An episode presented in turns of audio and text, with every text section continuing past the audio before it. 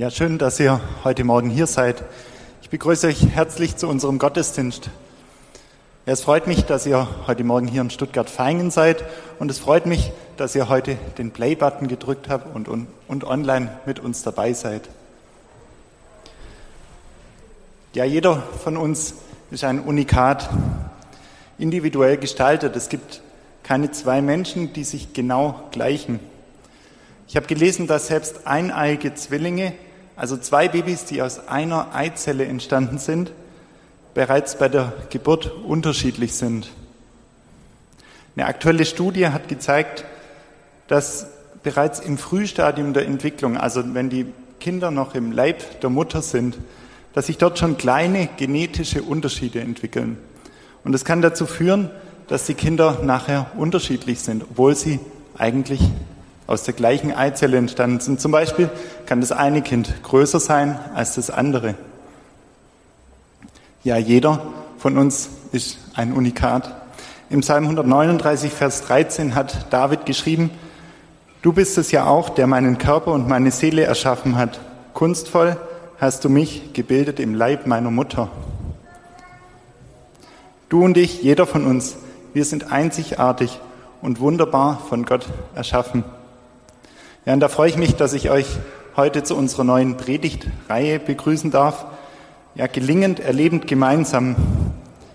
Es, ist, es geht um biblische Prinzipien für unsere Lebensführung, für unsere Ehe für, und für unsere Familiengestaltung. Und heute begrüße ich Thorsten Kugler. Schön, dass du da bist. Und wir dürfen mit dir das Thema bearbeiten, Einzigartigkeit des Lebens. Ja, und ich wünsche dir jetzt schon Gottes Segen für deine Predigt. Ich möchte noch beten. Ja, danke, Vater im Himmel, dass wir heute Morgen zusammenkommen dürfen. Ich danke dir, ja, dass du jeden von uns einzigartig geschaffen hast.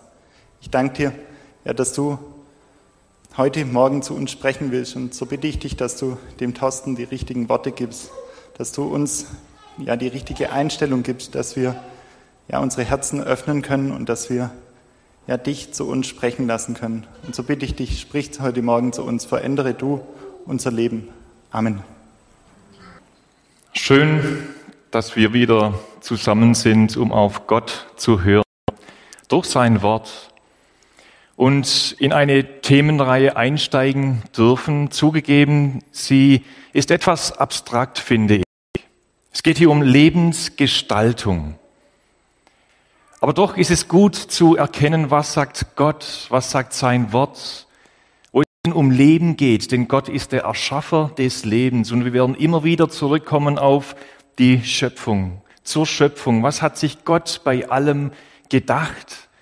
In seine Gedanken ein bisschen hineinzuschauen. So geht es in dieser Leben, in dieser Themenreihe um Lebensgestaltung. Was meinen wir mit Lebensgestaltung? Geht es darum, wie wir unser Wohnzimmer einrichten? Wichtig, ja, aber es gibt auch unterschiedliche Geschmäcker. Oder geht es um Familienplanung? Auch eine wichtige Frage. Aber nein, es geht vielmehr darum, wie wir unser Leben führen. Auch in Beziehung zueinander leben. Ein ganz wichtiger Aspekt, wo es um, eben um Lebensgestaltung geht. Es geht um Beziehungen. Menschen sind auf Beziehungen ausgelegt, auf Beziehung geschaffen. Sonst hätte Gott jeden von uns irgendwo solo, irgendwo, er, er, er hätte viele Inseln kreiert im Meer und jeder von uns hätte eine Insel besessen. Wir würden dort einfach unser Leben ganz alleine für uns leben. Wäre das schön? Manchmal hat man so das Gefühl, wir, wir möchten gerne wo wir wirklich ganz alleine sind. Aber selbst Menschen, die introvertiert sind, so wie ich vielleicht, oder Menschen, die auch mal ihre Ruhe haben wollen, sie, sie sehen sich nach Beziehung. Wir sind Menschen, die Bezie in Beziehungen leben. Kennt ihr vielleicht diesen Spruch? Ich liebe die Menschen, nur Leute kann ich nicht ausstehen. Was will er jetzt damit sagen? Beziehungen, sie durchdringen praktisch jeden Bereich des Menschseins, egal ob wir in einer Ehe leben, ob wir Single sind, in welchem Stand wir sind. Beziehungen. Wir leben in Beziehungen. Und ich denke, der Weg zur gelingenden Lebensgestaltung, gerade in Beziehungen, führt zu jemand. Es wird schon gezeigt auf dem Screen. Der Weg zur gelingenden Lebensgestaltung in Beziehungen führt direkt zu Gott. Gott, der unser Leben geschaffen hat. Warum Gott? Weil Gott eben auf Beziehung ausgelegt ist. Gott erlebt in Beziehung. Es ist etwas schwierig, Gott wirklich ganz ähm, klar und gut zu erklären. Gott der eine, der Wahrhaftige und eben der eine, aber doch in drei Personen, der sich offenbart. Die Bibel ist kein ähm, systematisches Theologiebuch. Wir können nicht systematische Theologie in der Bibel ähm, erkennen. In der Bibel, da stehen viele Geschichten, das sind Briefe und ähm, verschiedene Formen von Literatur und so weiter. Aber in der Bibel erkennen wir, dass sich offenbart als der eine und doch als in drei Personen, als Vater, Sohn und Heiliger Geist. Und so ein bisschen dargestellt in diesem Dreieck Gott der eine und doch in drei Personen. Er offenbart sich als der Wahrhaftige und eben erlebt in Beziehung diese Pfeile von oben zum anderen und so weiter. Der Vater, er, er plant, er sendet seinen Sohn, sie leben in Beziehung. Der Sohn, er gehorcht, er geht, er wird gesandt, er verherrlicht den Vater. Der Heilige Geist, er will keine Ehre für sich nehmen, er verherrlicht den Sohn. Er weist uns auf den Sohn hin, auf das, was Jesus Christus für uns getan hat. Sie leben in Beziehung. Deshalb auch ganz am Anfang, lasset uns Menschen machen. Eine Beziehungsgeschichte. Warum schuf Gott den Menschen? Haben wir da eine Antwort? Ich weiß es nicht genau. Vielleicht ja, um ein Gegenüber zu schaffen, aber ich kann mir vorstellen, ich denke, Gott, er übersprudelt an Herrlichkeit, an Liebe, Freude, an Friede, an Gerechtigkeit. Er übersprudelt an Herrlichkeit und er möchte diese Herrlichkeit mit einem Gegenüber teilen. Und er schafft etwas. Er kreiert etwas. Und er teilt es. Er sehnt sich nach Gemeinschaft. Merken etwas? Gott, er sehnt sich nach uns, er sehnt sich nach Gemeinschaft. Aber irgendetwas ist wirklich schrecklich schief gelaufen. Ja, Gemeinschaft mit Gott. Da war eine Harmonie da, aber der Mensch, er entfernt sich von Gott leider. Ich möchte das als die ganze Menschheit, ja. Sie entfernt sich von Gott. Sie wird schuldig.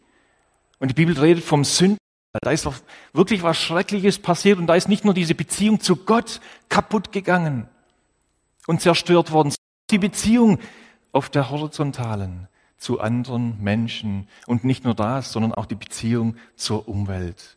Alles ist kaputt gegangen. Und doch sind wir in sein geschaffen, gestaltet. Aber wir, haben uns entfernt von Gott. Aber Gott hat uns nicht laufen er hat nicht einfach gesagt, ja, selber schuld, ja. Dein Problem, dein Pech. Nein, Gott erstreckt seinen aus nach uns, nach den Menschen. Und wir sehen hier ein Bild, Menschen, sie leben in zerbrochenen Beziehungen auch zu Gott. Aber Gott hat einen Plan, er sendet Jesus und wir kennen, denke ich, alle diese Geschichte, dass Jesus eben kam, um die Beziehung wiederherzustellen. Eine ewige Beziehung zu ihm, aber auch die Beziehung in Ordnung zu machen zueinander. Das gehört einfach zusammen. Ich denke auf die, oder die Grundlage für gelingende Beziehungen ist das Werk von Golgatha. Jesus Christus, der am Kreuz für uns gestorben ist, der, der eben was Neues schaffen kann. Das ist die Grundlage für gelingende Beziehungen auch untereinander. Zu Gott hin, aber auch eben untereinander. Unsere Beziehung zu Gott erste Priorität. Und auf einer, auf dieser Grundlage von, von dieser bereinigten Beziehung zu Gott können wir auch untereinander in Beziehung leben. Dieses Symbol, das Bild vom Kreuz, stellt es eigentlich sehr schön dar. Diese Vertikale zuerst Beziehung zu Gott, eine lebendige Beziehung zu Gott. Und dann eben als Grundlage für eine Beziehung zueinander. Und erst vor kurzem hat mein Neffe mir einen Hinweis gegeben, ohne diese, diese Vertikale würde die Horizontale überhaupt nicht ähm, irgendwo ähm, festhalten. Ja? Die, die würde runterfallen. Ein gutes Bild. Wir brauchen die Vertikale zuerst, die Beziehung zu Gott. Und dann kann auch die Horizontale, die Beziehung zueinander auch wirklich greifen. Und doch leben wir in einer Welt, die gefallen ist. Menschen sind wichtiger als Materie, diese zwei M's. Beziehungen sind wichtiger als Materie oder Dinge, an die wir so oft hängen. Und es ist gut, wenn wir uns das immer wieder verdeutlichen. Und was tun wir mit ungelösten Beziehungen? Es ist gut, wenn wir uns selber prüfen und auch für uns selber so einen Entschluss fassen. Ich möchte möglichst alles tun, um in bereinigten Beziehungen zu leben. Die Bibel sagt auch im Petrusbrief, was an euch liegt, habt Frieden untereinander. Ich möchte ein Beispiel erwähnen. Wir sind als Familie viel umgezogen. Von hier nach Papua-Neuguinea, dort auch von einer Station zur anderen. Und wenn man irgendwo ein Gebiet oder einen Ort verlässt und umzieht, da überlegt man sich, wenn ich jetzt gehe, was nehme ich an vielleicht mit? Wo gilt es, Beziehungen zu bereinigen, damit ich wirklich gelöst gehen kann, in Frieden gehen kann? Wenn man immer im gleichen Ort wohnt, dann kann es sein, dass so nicht nur materiell, da häuft das Mögliche an, ja, aber auch an, Bezie an Beziehungsgeschichten. Und, und man erkennt es vielleicht nicht. Erst irgendwann, wenn es explodiert oder so, hoppla, dann merkt man, da war doch irgendwas. Jahrelang hat man diese Beziehungen mit sich geschleift. Und redet man nicht miteinander. Und was an uns liegt, zum nächsten. Reichen wir als Erste die Hand dem anderen. Ungelöste Beziehungen können in jeder Hinsicht sehr belasten. Gelöste Beziehungen schaffen Frieden. Frage, was bereuen Menschen am Ende ihres Lebens, kurz bevor sie sterben? Sie schauen zurück. Was bereuen sie? Ich hätte noch länger im Büro sein sollen. Meint ihr? Noch mehr Überstunden wollen? Normalerweise nicht. Ich habe das nie gehört, habe das auch nie gelesen oder so. Was sie oft bereuen ist, ich hätte mehr in diese Beziehung investieren sollen. Ich war vor zwei Jahren bei einem Totenbett. Diese ältere Frau ist dann gegangen.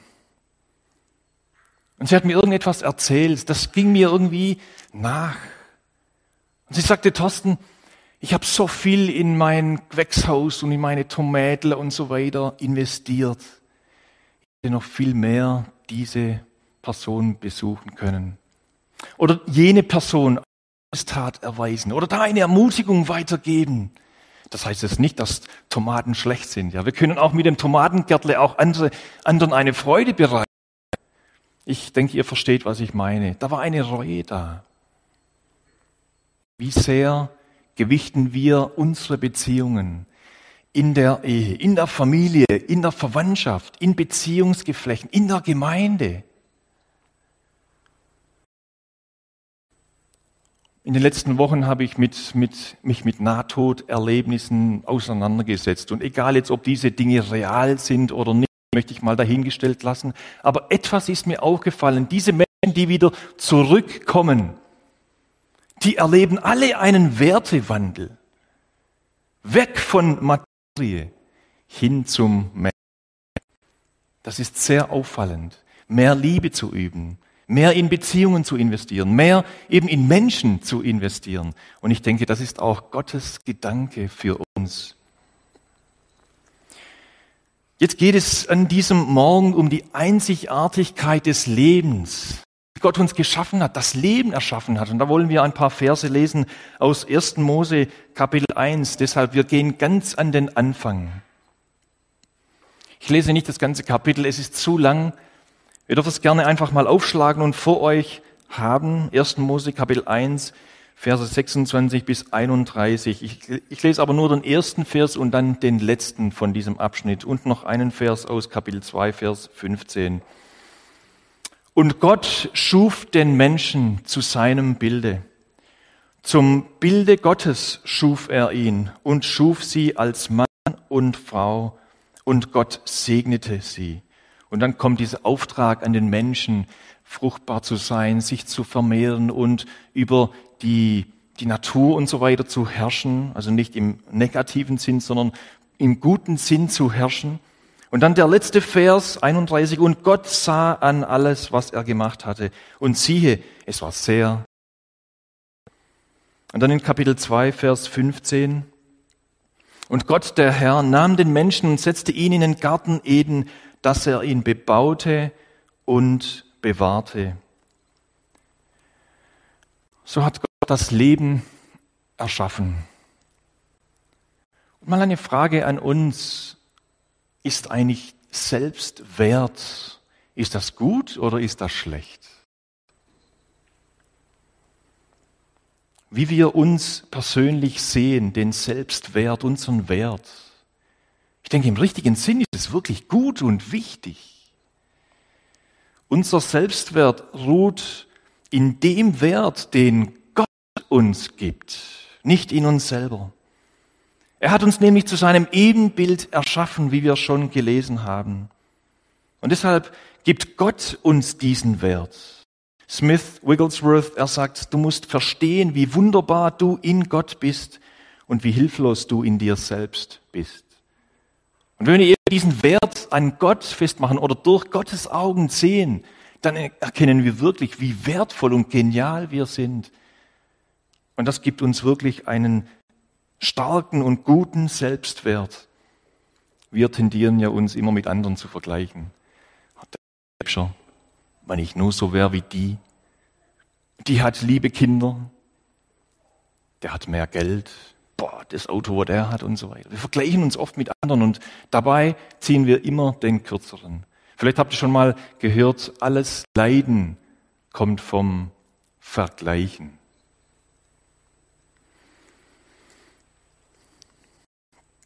So definieren wir unseren Wert eben und erkennen unsere Mangelerscheinungen. Wir werden deprimiert und haben eben Minderwertigkeitsgefühle. Und das ist nicht gut. Das andere Extrem wäre, wir werden stolz. Wir denken, ja, wenn alles so, wenn alle so wären wie ich und wir denken, wir sind einfach immer besser wie die anderen, das ist das andere Extrem. Und die Bibel zeigt uns klar auf in Römer Kapitel 12, wir sollen mäßig von uns denken, eben dem gemäß. Und das richtet unseren, unseren Blick wieder auf Gott, so wie Gott uns erschaffen hat, mit diesen Gaben, die er uns geschenkt hat, nicht vergleichen mit anderen. Jesus sagt zu Johannes, geht es dich an, was ich mit Petrus vorhabe? Folge, oder, nee, er sagt es, mit Johannes vorhabe, folge du mir nach. Die Genialität des Lebens, die eben Gott erschaffen hat. Und hier steht eben, und Gott sah an alles, was er gemacht hatte, und es war sehr gut. Das Leben ist perfekt, es ist so genial. Wie ist eigentlich das Leben entstanden? Das wissen bis heute Wissenschaftler immer noch nicht. Auch wenn sie noch so genial forschen und Dinge kennen, sie wissen es immer noch nicht. Da wird geredet von eben vor vier Milliarden Jahren, da entstand etwas, aber so gut erklären kann es nicht wirklich. Da redet man von Vulkane, von Asteroiden, von Tiefsee, von Ursuppe und eben von Kometen als Lebensspender, die vielleicht Bakterien von außen Leben auf die Erde brachten verlagert man nur den Schauplatz nach außen. Und ich denke auch, das kam von außen. Es kam nämlich von Gott, das Leben. Es ist nicht einfach so zufällig entstanden. Leben kann nicht aus Materie entstehen. Ich denke, das hat man erkannt. Leben entsteht aus Leben. Und das weist eben ganz stark hin auf den Lebensspender hin, Gott. Die Bibel sagt uns das ganz klar das Leben aus Gott kommt. Drei Verse. Zwei aus dem Alten Testament, eben hier ist Mose Kapitel 2, Vers 7. Und Gott, er nahm diese Materie, den Leib des Menschen, er hauchte den Lebensodem ein. Leben entstand im Menschen. Hiob Kapitel 33, Gottes Geist hat mich gemacht, der Hauch des Allmächtigen belebt mich. Oder in der Apostelgeschichte 17, diese geniale Geschichte, wo Paulus durch die Straßen von Athen geht und er sieht diesen Altar dem unbekannten Gott vorher, vielleicht Zeus und Hermes und diese anderen Götter der Griechen und er sagt, ich kenne diesen Gott. Klingt ziemlich bekannt. Aber Paulus, er hat Jesus, er ist Jesus begegnet als dieser Verfolger der Christen und Gott hat, ein, hat sein Leben komplett umgekrempelt und er hat den auferstandenen Jesus erkannt. Und jetzt, und jetzt sagt er, ich kenne diesen unbekannten Gott. Und er schreibt in Apostelgeschichte, dass wir eben ihm so nah sind. Gott ist nicht ferne von uns. Wirklich, als ob wir ihn greifen könnten. Und dann sagt er, er braucht auch keine Bedienung von Menschen, dieser Gott, so als ob er noch etwas nötig hätte. Denn er ist es ja, das Leben und die Luft zum Atmen und überhaupt alles gibt. Er ist es, Gott. So, Paulus, so weist Paulus ganz konkret auf Gott hin. Und für mich ist diese feine Abstimmung im Universum ein sehr starkes Argument für Gott der eben als der Designer dieses Universum so wunderbar und genial gestaltet hat, dass Leben überhaupt entstehen und eben existieren kann, auch heute. Es gibt so dieses Argument der Kosmologie, die genaue Abstimmung der Größe von Naturkonstanten in den gegenwärtigen ähm, physikalischen Welt. Und da hat sogar Stephen Hawking, vielleicht kennt jemand ihn, der bekannte Astrophysiker, Physiker, der nicht an Gott glaubte. Er hat gesagt, es ist bemerkenswert, dass die physikalischen Bedingungen scheinbar sehr fein aufeinander abgestimmt wurden, damit sich Leben entwickeln kann. Das muss zugegeben werden. Aber eben alles zufällig, oder?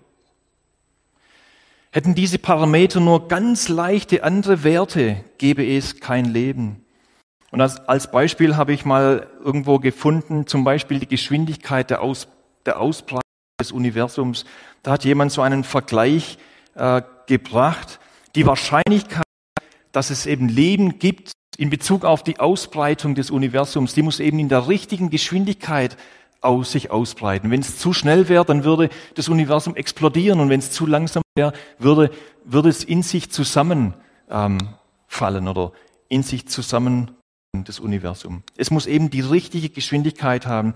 Und da hat einer so einen Vergleich getan mit Würfel. Und er sagt, es ist wie wenn man 70 Würfel auf einmal nimmt und sie hinwirft und alle haben einen Sechser. Ist das möglich? Ja, mit ganz, ganz, ganz viel Dusel und Glück. Bei einem Würfel ist ja die Wahrscheinlichkeit 1 zu 6. Bei zwei Würfeln dann exponentiell 1 zu 36 die Wahrscheinlichkeit, dass es zwei Sechser gibt. Und dann bei zehn Würfeln noch höher. Und bei 70 Würfel und alle haben einen Sechser. Das ist eins zu, hört mal gut zu, eins zu zehn hoch 55. Also eins mit 55 Nullen. Sehr, sehr, sehr, sehr unwahrscheinlich. Und das ist eben nur ein Parameter. Dann geht es eben auch noch um Gravitation, die richtige Anziehungskraft. Größe der Ladung des Elektrons und das Massenverhältnis von Proton und Elektron, die Entfernung zur Sonne, die Schrägstellung der Erde, Wasser, Sauerstoff und so weiter. Ungefähr 30 Parameter, die haarscharf so sein müssen, wie sie sind. Ich finde es spannend. Der Paulus drückt es ganz einfach aus in Psalm 19, Vers 2. Die Himmel erzählen die Ehre Gottes und die Feste verkündigt seiner Hände Werk. Wie gut, dass wir die Gabe haben, dies zu glauben. Und dann, dann auch noch der Mensch, wie Gott eben den Menschen erschaffen hat. Und das ähm, war ein Bild in dieser ein, im Einladungsflyer.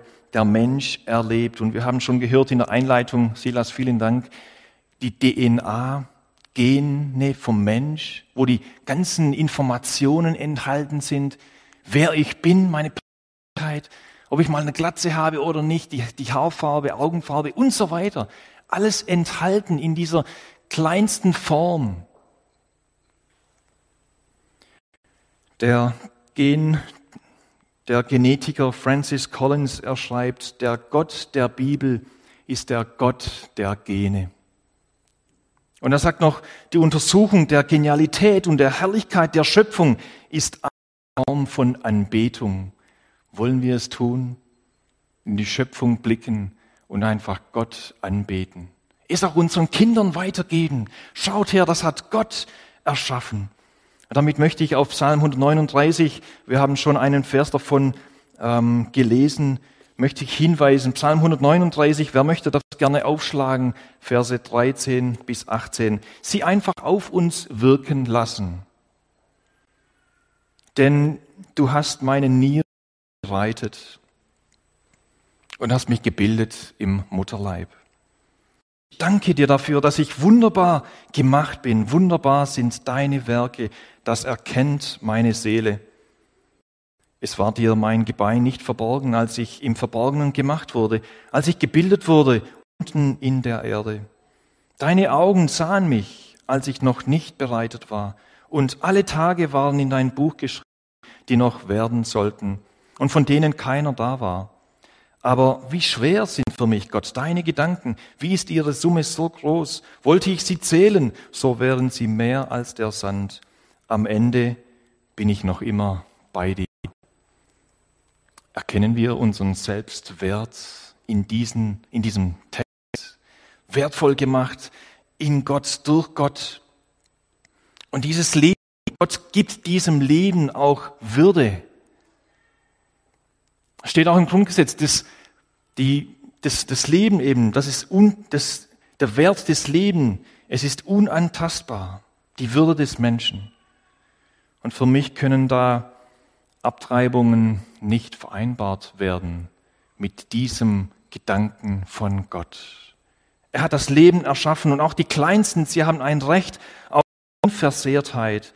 Darf ich hinweisen auf den Artikel im letzten Aktuell, das war Dezember 20 und Januar 21 von Dr. Ulrich Birkert geschrieben. Dürft das gerne nachlesen, ist, ist auch auf der, der Homepage der GFC, wo er auch das, das Thema beschreibt. Wie dankbar bin ich für meine Eltern, die sich für mich entschieden haben.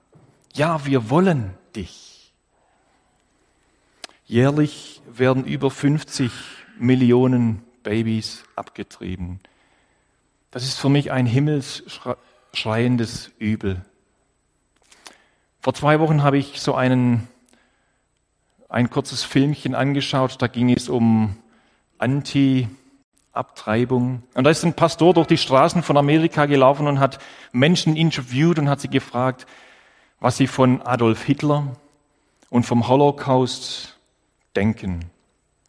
Manche haben Hitler gar nicht gekannt, war ich total verwundert. Aber viele natürlich haben gesagt, das war schrecklich, das ist furchtbar. Und er, er befragt sie, ja, was würden Sie tun? Ich würde vielleicht auf die Straßen gehen, ich würde vielleicht eben natürlich diese Politik überhaupt nicht wählen und so weiter. Sie geben alle mögliche gute Antworten. Und dann wechselt er das Thema. Kennst du auch den Holocaust, der heute geschieht? Es geht nicht darum, den Holocaust von damals irgendwie zu schwächen, sondern heute 50 in, oder jährlich 50 Millionen Leben werden einfach genommen. Wie können wir uns informieren und uns auch für das ungeborene Leben einsetzen? Es gibt natürlich viele Argumente oder die sagen dann ja wegen Vergewaltigung und wegen Schutz der Frau und so weiter und so fort. Das sind aber ist nur ein Bruchteil der Abtreibungen. Man kann es lesen in Edea, da kam es nur drei Prozent sind wirklich solche Härtefälle da kann man noch drüber reden. Und die anderen, da geht es nur um irgendetwas. Als Gottes Kinder sind wir pro-life. Das heißt, wir setzen uns ein für den Erhalt des Lebens und gehen auch mit einem guten Beispiel voran. Es gibt da unterschiedliche Werke, die sich dafür einsetzen. Man kann es googeln und zum Beispiel Pro Femina oder auch Lebenszentrum München, wo sie Alternativen aufzeigen. Adoption und verschiedene andere Möglichkeiten aufzeigen. Ich möchte aber auch ganz klar hier erwähnen, wir werfen keinen Stein. Und wenn so etwas geschehen ist, gibt es auch Vergebung. Wir dürfen zu Gott kommen, Auch für diese Sachen, da gibt es Vergebung.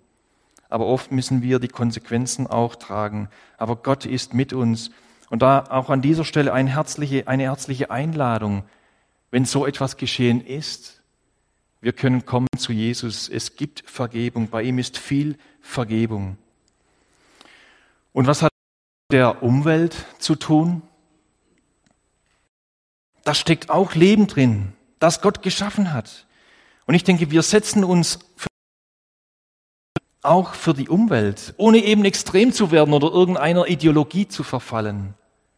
Im Schöpfungsmandat können wir sagen, was wir eben in, im, in Genesis oder im ersten Buch Mose sehen, da ist ein Schöpfungsmandat, das Missionsmandat, das geht an die Gemeinde, Licht zu sein in dieser Welt. Und das Schöpfungsmandat geht an alle Menschen, die Gott geschaffen hat. Wir sollen uns einsetzen für die Schöpfung. 1. Mose 2 die Schöpfung eben zu bebauen, kreativ zu sein, wie auch Gott kreativ ist, aber auch die Schöpfung zu bewahren. Wir setzen uns ein für die Umwelt, für das Wohl der Tiere und so weiter.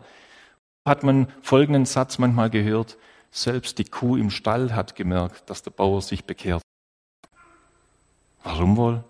Vorher hat er die Kuh vielleicht geschlagen, er war nicht lieb zur Kuh und er hat sich verändert. Und selbst das Tier hat es mitbekommen so wollen wir auch respektvoll mit der Umwelt umgehen und es nutzen.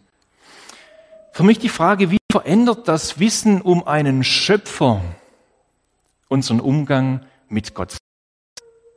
Mit uns selbst, eben wie wir unseren Wert definieren und auch mit anderen Menschen, die horizontale und auch mit der Umwelt.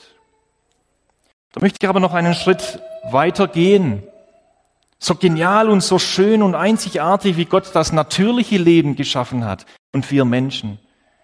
So ist es auch, das ist auch das geistliche Leben ein Werk und ein Geschenk von ihm. Es geht nicht nur eben um das natürliche Leben, sondern Gott schenkt auch geistliches Leben. Was, um was geht es hier? So hat Gott den Menschen zur Gemeinschaft mit sich, wir haben es schon gehört, und zu den Mitmenschen geschaffen. Es geht nicht nur um das natürliche Leben, sondern um das Wunder der geistlichen Geburt und des geistlichen Lebens, eben die Beziehung zu unserem Schöpfer. Und wir reden davon von, einem, von einer persönlichen Lebensbeziehung mit Gott. Wie kann die entstehen? Unsere Entfremdung Gott gegenüber, indem wir erkennen, dass wir schuldig sind vor Gott, indem wir unser Leben öffnen, um Vergebung bitten, ihn einladen in unser Leben und so eine, einen Perspektivenwechsel bekommen von Gott. Und damit schenkt Gott uns neues Leben. Er verändert uns. Johannes 1, Vers 12 ist ganz klar, wie viele ihn aufnahmen, denen gab er das Recht, Gottes Kinder zu werden. Da entsteht eine neue Geburt, ein neues Leben entsteht. Und das ist das ewige Leben. Ewig Leben, jeder Mensch lebt, lebt ewig, ja, sondern das qualitativ ewige Leben mit Gott. Jesus sagt, ich bin die Auferstehung und das Leben. Wer glaubt, der wird leben, selbst wenn er stirbt. Paradox, oder? Er stirbt, aber er wird leben. Er lebt ewig. Oder er sagt es in Johannes Kapitel 3, wer an den Sohn glaubt, der hat ewige Leben. Ein Geschenk von Gott. Und er sagt in Johannes 10, sie werden nimmer mehr umkommen und niemand wird sie aus meiner Hand reißen. Das ewige Leben haben wir schon jetzt als Erbgut eigentlich in uns, als Kinder Gottes. Und daran dürfen wir uns freuen. Und es geht darum, diese Beziehung mit Gott zu leben und diese Beziehung zu pflegen. Personen, mit denen wir zusammen sind, sie prägen uns. Auf Englisch sagt man, you rub your shoulders, also man ist ganz nah beim anderen Menschen und da färbt was ab. Das Manche sagen sogar Ehepaare, je länger sie zusammenleben und die Ehe auch, möchte ich mal sagen, harmonisch ist und gut funktioniert, sie gleichen einander immer mehr. Sie denken immer mehr wie der andere. Und selbst manche sagen äußerlich gleichen sie sich auch immer mehr. Ich weiß nicht, ob das stimmt. Je mehr wir zusammen sind mit einer Person, desto mehr färbt was ab. Und genauso, je mehr wir, wir mit Gott zusammen sind, da geht es nicht um Minuten oder so, da geht es um unser Bewusstsein, Gott ist in meinem Leben. Ich lebe mit ihm. Ich möchte diese Beziehung leben. Ich möchte ganz nah sein bei Gott. Das fährt ab. Diese Herrlichkeit, von der, von der ich erzählt habe, übersprudelt, die möchte eben in unserem Leben auch zur Auswirkung kommen.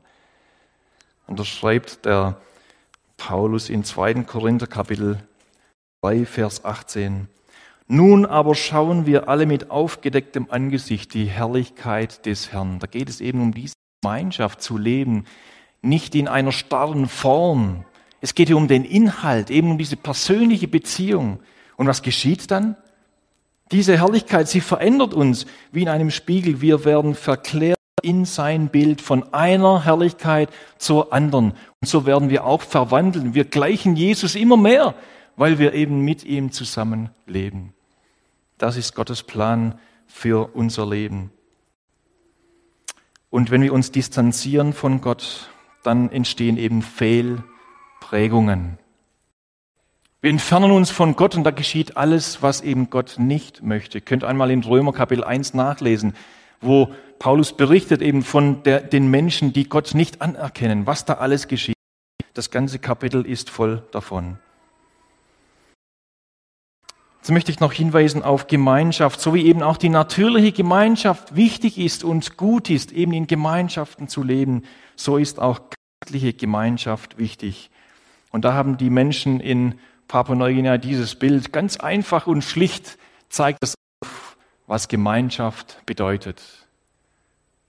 Man nimmt so ein Holzscheit aus dem Feuer und legt es in den Schnee. Was passiert? Es wird langsam kühl. Das Feuer geht aus. Und so auch geistliche Gemeinschaft. Wir erkalten, wenn wir uns von anderen entfernen, aus welchen Gründen auch immer. deshalb sind wir eben nicht zum Solo-Christsein geschaffen, sondern wir sind geschaffen zur Gemeinschaft. Und es ist gut, wenn wir uns als Christen auch zu einer Gemeinschaft zählen. Das muss nicht irgendwie institutionell irgendwie sein, sondern wir haben auch gemerkt, Online-Angebote sind gut auch in unserer Zeit, eine gute Möglichkeit, das Evangelium zu verkündigen. Sie können aber die, die echte Gemeinschaft nicht wirklich ersetzen. Ich sage manchmal, den Monitor oder den Bildschirm kann ich nicht umarmen. Klar, jetzt können wir uns auch nicht umarmen, aber irgendwann geschieht's dann wieder. Dann lasst uns herzlich miteinander umgehen, einander ermutigen. Wir brauchen diese Gemeinschaft. Deshalb sagt auch der Hebräerschreiber in Kapitel 10, Vers 25, wir sollen die Zusammenkünfte mit anderen Christen nicht vernachlässigen. Und so geschieht geistliche Gemeinschaft in unseren Gottesdiensten, in Gebetstreffen, in kleinen Gruppen, da wo wir zusammenkommen, da ist auch Gott. Jesus sagt, wo zwei oder drei, da bin ich mitten unter ihnen. Lasst uns das nicht vernachlässigen. Vielleicht eine Frage, die uns, die wir uns stellen sollen. Wie kann ich geistliche Gemeinschaft mit meiner Anwesenheit bereichern? Wir leben so ein bisschen in einer Konsumgesellschaft. Was bekomme ich der Gemeinde? Wie ist die Predigt? Ja, natürlich, das sind wichtige Fragen. Aber oft so, was bekomme ich aus der Gemeinschaft? Konsum. Sondern vielleicht eher wäre es auch mal angebracht, was kann ich beitragen zu einer geistlichen Gemeinschaft? Wie verändert die die geistliche Gemeinschaft? Was kann ich einbringen damit Gemeinschaft funktioniert, damit Gemeinschaft gelebt wird. So wollen wir auch in der Gemeinde unterwegs sein, uns einbringen, wo wir können, mit unseren Gaben, die Gott uns gegeben hat, nicht mit anderen zu vergleichen, sondern uns eben wert zu achten von Gott durch Gott.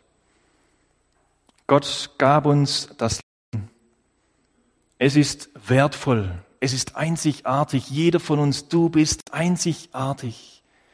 Und Gott erschafft was Neues, ein neues Leben. Wir dürfen dieses ewige Leben ergreifen und dürfen Gott dankbar sein, ihm auch diese Dankbarkeit immer wieder ausdrücken und ihn verherrlichen durch unser ganzes Leben.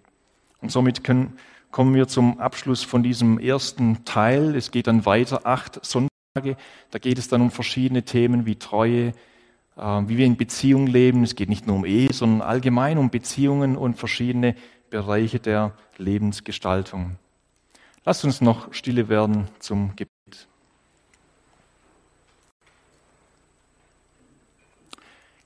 Vater im Himmel, vielen Dank für das Geschenk des Lebens. Und wir haben heute wieder erkannt, dass das Leben wirklich genial ist, einzigartig ist. Nicht das Leben allgemein, sondern auch wir persönlich als Menschen. Du hast uns einzigartig geschaffen mit allem, was wir sind. Und wir dürfen da immer wieder neu dankbar werden und auch mit einer dankbaren Haltung durch das Leben gehen. Bewahre uns, dass wir uns mit anderen vergleichen. Bewahre uns, dass wir deprimiert sind wegen uns selber. Wir wollen immer aufblicken auf dich, zu dir, zu dem, was du getan hast, Jesus Christus, und dass du unsere Beziehung zu dir wiederhergestellt hast durch dein Werk und auch die Beziehung untereinander. Und so wollen wir auch einander in der Gemeinde immer wieder die Hand reichen, dem anderen gegenüber, in Versöhnung leben und so ein Beispiel sein in dieser Welt, als Licht, wie du Jesus gesagt hast, daran wird die Welt erkennen, dass ihr meine Jünger seid, wenn ihr Liebe untereinander habt. Diese Liebe darf in uns pulsieren als deine Kinder. Ich bitte, dass du, ich bitte dich, dass du uns in dieser Woche segnest, uns begleitest und mit uns gehst. Danke dir dafür. Amen.